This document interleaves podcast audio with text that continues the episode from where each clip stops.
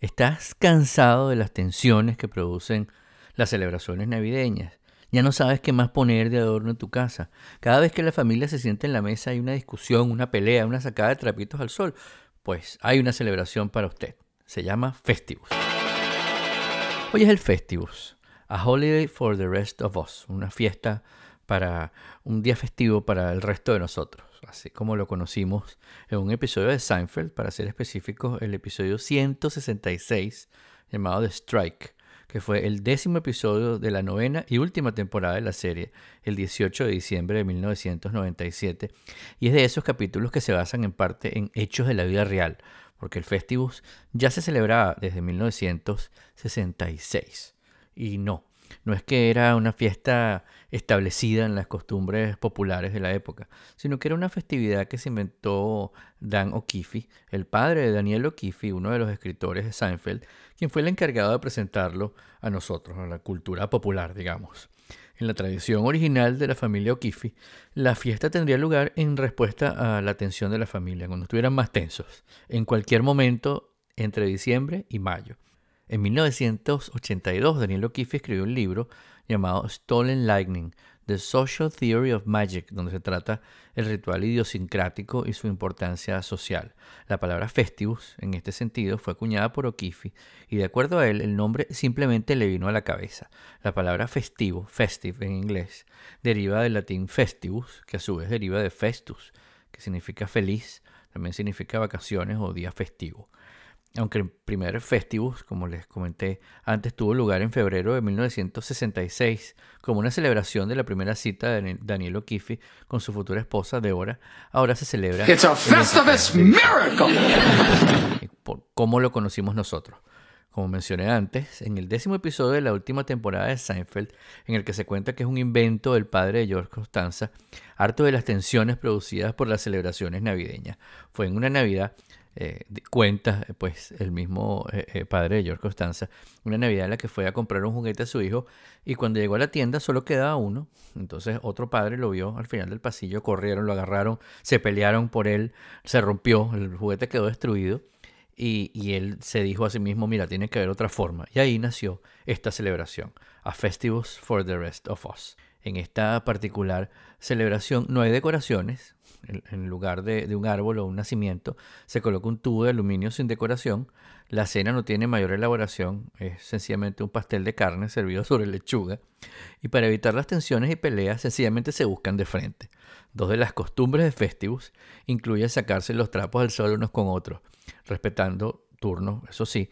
Y la otra es la demostración de fuerza, en la que el cabeza de familia lucha contra cualquier otro miembro y la pelea no termina hasta que ese jefe de la familia gane entendamos que es una historia, es una parodia de celebración, un poco una burla a, todos esos eh, eh, esfuerzos que a veces la gente, en vez de valorar la fiesta que están celebrando, pierde el tiempo en, en, la celebración. Recordemos también que fue inventada por uno de los personajes más amargados de la serie, el papá de, George Costanza, pero que desde entonces ha cobrado importancia en la cultura popular y la gente lo celebra un poco en broma y quizás un poco en serio.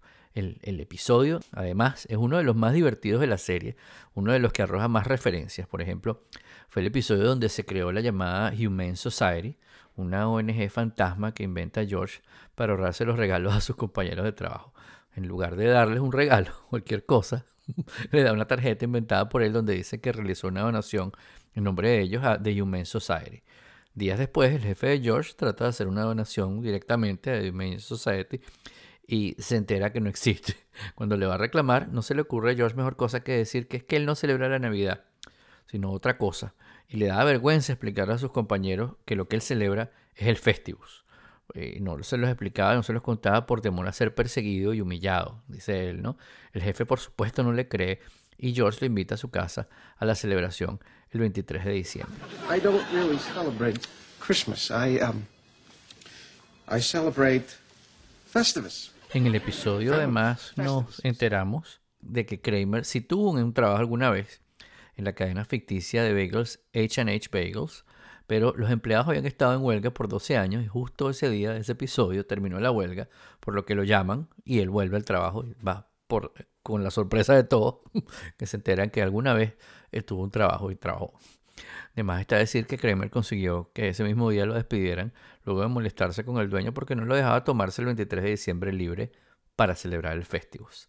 Que recién ese día había conocido de esa celebración porque el papá de George le había contado y quedó maravillado. Yo particularmente eh, tengo el Festivus más que como una celebración, como una excusa para desearle alegría y felicidad a mis amigos, así como uso el Grinch a veces como imagen navideña o ah, Duro de Matar como mi película navideña favorita, porque como todos sabemos es una película navideña y lo podemos discutir en otro momento.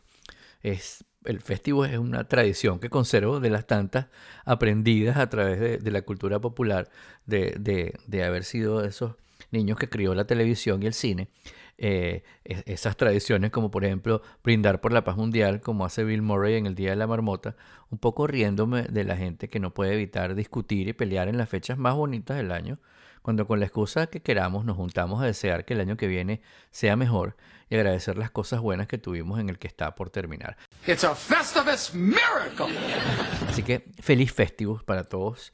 Yo soy Guillermo Amador y los invito a escuchar nuestro próximo episodio y recomendarle este a sus amigos en cualquiera de las plataformas de podcasting de su confianza, como por ejemplo Apple Podcast o Spotify, o entrando a radio2.co.